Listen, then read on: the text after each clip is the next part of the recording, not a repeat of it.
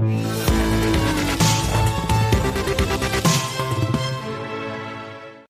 sauvetage de l'économie française, j'ai envie de dire le sauvetage nécessaire évidemment de notre économie, va coûter des dizaines et voire même des centaines de milliards d'euros. Bonjour Raphaël.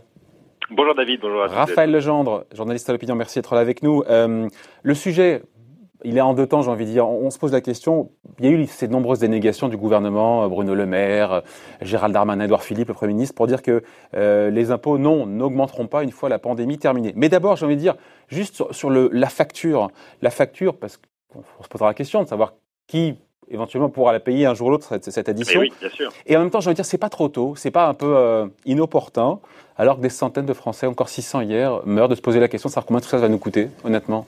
Non? Non, parce qu'il ne faut pas opposer la question sanitaire et la question économique. Elles vont ensemble, et c'est pas parce qu'on euh, pense l'avenir le lendemain euh, qu'on n'est pas non plus en empathie avec avec cette terrible épidémie, cette pandémie qui frappe euh, la France, l'Europe et, le monde entier. Euh, mais il est évident euh, que cette crise va apporter une facture absolument colossale parce qu'elle ne touche pas que la France, elle touche tout le monde, absolument tout le monde, avec un effet ping-pong, si je puis dire, entre elle a démarré en, Asie et, avant qu'elle arrive en Europe, on en a déjà senti les conséquences économiques. Et puis voilà, là, ça arrive en Europe, on est probablement au pic euh, en ce moment, elle va euh, euh, elle va encore monter aux États-Unis, puis l'Afrique suivra derrière. Donc il y aura des conséquences économiques qui seront également très importantes. Il y aura des pertes en vie humaine et c'est absolument dramatique. Il y aura aussi des conséquences économiques qui toucheront, qui impacteront euh, beaucoup de monde, beaucoup de beaucoup de Français. Donc on, on peut tout à fait parler de, de ces questions. Il n'y a, y a, pas de problème. Ok. Et donc la facture, alors on commence un petit peu à regarder, même si elle, elle, est amenée à bouger tous les jours, on était parti sur un plan de soutien de 45 milliards, mais on sent que déjà il est dépassé au gré des annonces, euh, au gré de, je sais pas, j'ai vu la ministre du Travail dire que le chômage partiel coûterait 20 milliards. Je crois que c'est la moitié qui était budgétée. Il y a eu les annonces sur euh, du président sur la recherche, 5 milliards pour les achats de médicaments, 4 milliards, on, sera nettement plus haut au final. Hein. Un plan start-up, 4 milliards, on sera bien évidemment beaucoup, beaucoup plus haut. On sait qu'on est d'ores et déjà à 11 milliards d'euros sur le chômage partiel, on va être à plus de 2 milliards, de 2 milliards pardon, sur le, fonds de solidarité qui a été mis en place euh, pour les indépendants. Euh, et la facture va encore beaucoup, beaucoup euh, augmenter. Le premier plan de 45 milliards, finalement, il y avait assez peu de dépenses nouvelles 13 milliards en réalité, puisque le reste, euh, bien n'était que des reports de charges fiscales sur le mois de mars et le mois d'avril. Euh, tout ça est reporté au mois de juin. On peut imaginer que sur la trentaine de milliards de reports de charges, une partie sera effacée, car beaucoup d'entreprises ne pourront pas euh, les payer au mois de juin. L'activité va reprendre très lentement, très doucement. La crise sera lente, sera longue et difficile, euh, martèle quasiment quotidiennement Bruno Le Maire. Euh, et donc la facture, elle va exploser. Elle, euh, alors on n'a évidemment pas le chiffre final pour l'instant. On estime que il, y a beaucoup de, il y a quand même beaucoup d'estimations qui ont circulé. Raphaël, je sais pas, je crois que c'est Eric Woerth qui parlait de plus de 100 milliards d'euros. Il était ministre du budget, il est président de la commission des finances. Je, pense qu'on peut effectivement facilement penser que euh, la crise coûtera 100 euh, milliards. On estime que... Vous incluez le plan de relance dedans ou pas bah, c'est compliqué à dire parce que euh, on ne sait pas encore quelle sera la répartition entre la relance purement française et la relance européenne. Euh, qui est en discussion actuellement. Là, d'ailleurs, l'Eurogroupe, euh, euh, réunion des ministres des Finances de la zone euro euh, a terminé ce matin très tôt, après 16 heures de discussion, et a clôturé sur un échec. Les ministres des Finances n'ont pas réussi à se mettre d'accord sur la réponse économique commune à apporter face à la crise. Alors, ils se réuniront à nouveau euh, demain, pour voir si on peut les activer. Mais, mais si on revient au coût lui-même de cette crise, effectivement, on sera très certainement au-delà des 100 milliards.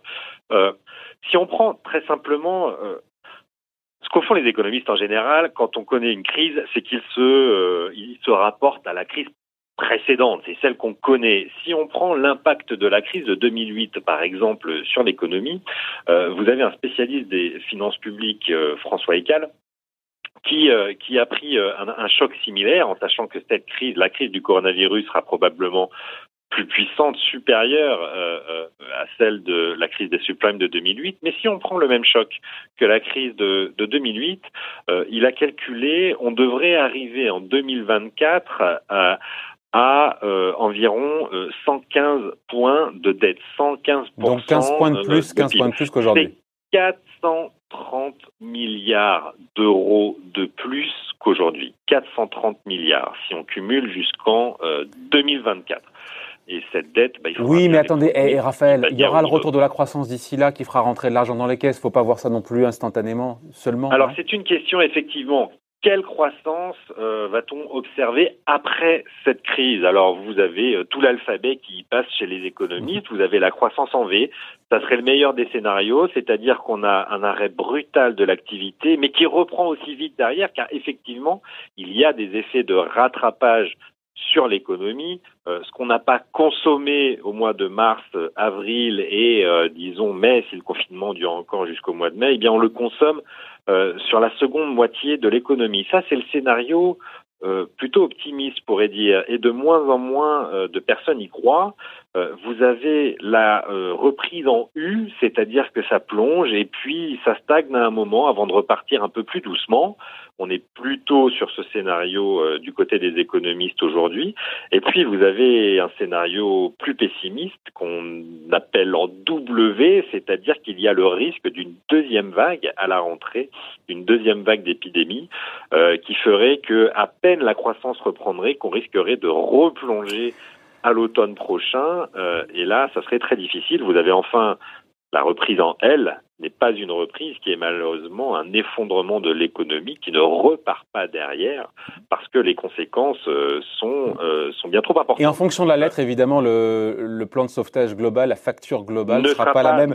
Mais on sera au-delà, quoi qu'il en soit, au-delà de 100 milliards, ça on l'a compris. Après, on revient au sujet parce que c'était quand même le point de départ c'est de se dire, voilà, euh, est-ce qu'il y aura inévitablement des hausses d'impôts pour payer cette facture On a quand même euh, Bruno Le Maire, Edouard Philippe, qui nous dit que non, voilà, euh, ça serait la pire des choses, il a dit le Premier ministre, de, que d'augmenter les impôts. On ne relance pas une économie en augmentant les impôts. Le message, c'est clair et martelé depuis depuis dix jours par le gouvernement. Eh bien, il n'y a pas de sujet alors. Merci Raphaël, au revoir. D'abord, alors je vais nuancer un tout petit ah. peu le propos de l'exécutif. Tout est une question de temporalité en réalité. On a tiré les leçons euh, de la crise de 2008. Euh, Nicolas Sarkozy, dès 2011, avait très très fortement augmenté euh, les impôts. François Hollande en avait remis deux couches supplémentaires en 2012 et 2013. Ça avait tué la reprise économique en France très clairement. Là où les Allemands avaient choisi de ne pas augmenter les impôts, de faire un effort sur les, dépenses et étaient repartis beaucoup plus fort, beaucoup plus tôt. Il n'est donc pas question en ce moment au gouvernement de préparer des augmentations d'impôts, par exemple pour euh, la prochaine loi de finances en 2021, c'est une évidence, et le gouvernement assure qu'il maintiendra ces baisses d'impôts. Il y a deux gros sujets sur la table, bien sûr le rétablissement de l'ISF euh, et euh, d'une fiscalité un peu plus forte sur le capital, euh, grosso modo augmenter le taux de la, du prélèvement forfaitaire unique hein, sur les revenus du capital, ça pourrait rapporter 3 milliards. Et puis vous avez aussi la baisse à venir de la taxe d'habitation. Pour les 20% des ménages les plus aisés. Est-ce qu'elle a du plomb dans l'aile, Raphaël 7 milliards. Il me semble difficile de la maintenir en tant que telle. Le gouvernement à demi-mot, euh, Bruno Le Maire a été interrogé euh, lundi euh, sur la question précise. Il n'a pas cité la taxe d'habitation, il a dit que la politique fiscale du gouvernement était maintenue. Bon, sans, sans oser dire clairement, on baissera la taxe d'habitation pour tout le monde. Il y a un sujet constitutionnel. Le, le Conseil constitutionnel avait indiqué qu'on ne pouvait pas baisser la taxe d'habitation pour 80% des ménages et pas pour les 20% les plus aisés. ça entraînait une rupture d'égalité devant l'impôt. Mais ça, le gouvernement peut le contester, c'est un argument euh, juridique et euh, euh, cette, cette baisse qui était attendue en 2021, 22 et 23, c'est quand même 7 milliards d'euros. ce ne sera pas rien. si je reviens sur ces questions de temporalité, il n'y aura pas de hausse d'impôts, c'est sûr, sur les deux, trois prochaines années, le temps que la croissance revienne et revienne de manière un peu solide, si je puis dire. Donc on laissera filer la dette. Euh, donc ce sera de la dette, ça ce sera très clairement de la dette. Et là, l'Europe va nous aider euh, beaucoup.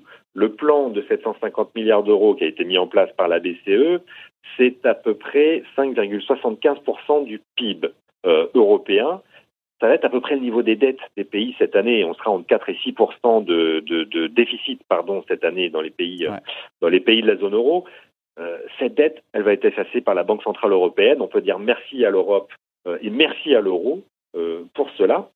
Le problème, c'est que les plans de relance qui vont être mis en place à la suite de cette crise sanitaire pour relancer les seront au-delà des eh montants engagés par la BCE. bien sûr, et seront des dépenses surtout structurelle. La BCE, elle va éponger euh, les dépenses one shot, si je puis dire, les dépenses qu'on va, les mesures d'urgence qu'on va mettre en place pour la crise sanitaire et, euh, les dépenses pour mettre l'économie sous cloche. Euh, ça, ce sont des dépenses ponctuelles. Le plan de relance qui va arriver en France, il va très certainement engager des économies, des dépenses, pardon, pérennes, des dépenses structurelles. ça, l'Europe ne l'effacera pas. Et il n'est pas non plus dit que la Commission européenne accepte un dérapage complet euh, de ses dépenses structurelles. Pour l'instant, le pacte de stabilité qui contraint les États à euh, avoir un déficit inférieur à 3% a été mis entre parenthèses. Euh, c'est tout à fait normal. Hmm. On aura des précisions supplémentaires au mois de mai, au mois de juin ou au mois de juin de, de la Commission sur, euh, sur, sur l'avenir de ce pacte de stabilité, car il n'est pas sûr que euh, l'ensemble des États membres acceptent que euh, bah, que ce soit free lunch, quoi, hein, qu'on puisse y aller. en tout cas, Raphaël, ce que je retiens, parce qu'il faut qu'on se quitte là-dessus, ce que je retiens, c'est que y a, selon vous, si on comprend bien, si on lit entre les lignes de, de la parole gouvernementale, pas de hausse d'impôts sur les deux, trois prochaines années, même si de manière ciblée, on peut imaginer qu'il y en a les plus aisés pourraient quand même contribuer un peu plus? Sur la taxe d'habitation, on pourrait, euh, on peut imaginer un report peut-être de, euh, de la baisse de la taxe d'habitation pour les plus aisés. Et il est évident que le débat sur l'ISF et la flat tax reviendra dans la prochaine loi de finances. Euh, la France insoumise est d'ores et déjà en train de faire circuler une pétition pour rétablir l'ISF, l'impôt Ça voudrait dire, eh, Raphaël, ça voudrait dire démanteler ce qui a été fait en début de mandat. Hein. Et c'est exactement ce qui s'est passé pour Nicolas Sarkozy en 2007, qui a dû supprimer le bouclier fiscal et augmenter très fortement les impôts en fin de mandat, alors qu'il les avait baissés sensiblement. Bouclier fiscal euh, qui coûtait pas aussi cher que la suppression euh, de l'ISF, la transformation de l'ISF ou de la flat tax. Absolument. Mais au-delà du bouclier fiscal, il avait fortement augmenté les impôts sur les entreprises et les plus aisés. C'est ce qu'il est possible. Encore une fois, pas dès 2021, je ne pense pas, mais en 2022 ou 2023, on pourrait euh, s'attendre à, à, des hausses d'impôts. Il n'y a pas d'argent magique. Malheureusement, il faudra bien éponger cette dette d'une manière ou d'une autre. Formule consacrée. Merci beaucoup, Raphaël. Raphaël Legendre, journaliste à l'opinion. Bonne journée. Bye. À bientôt. Au revoir.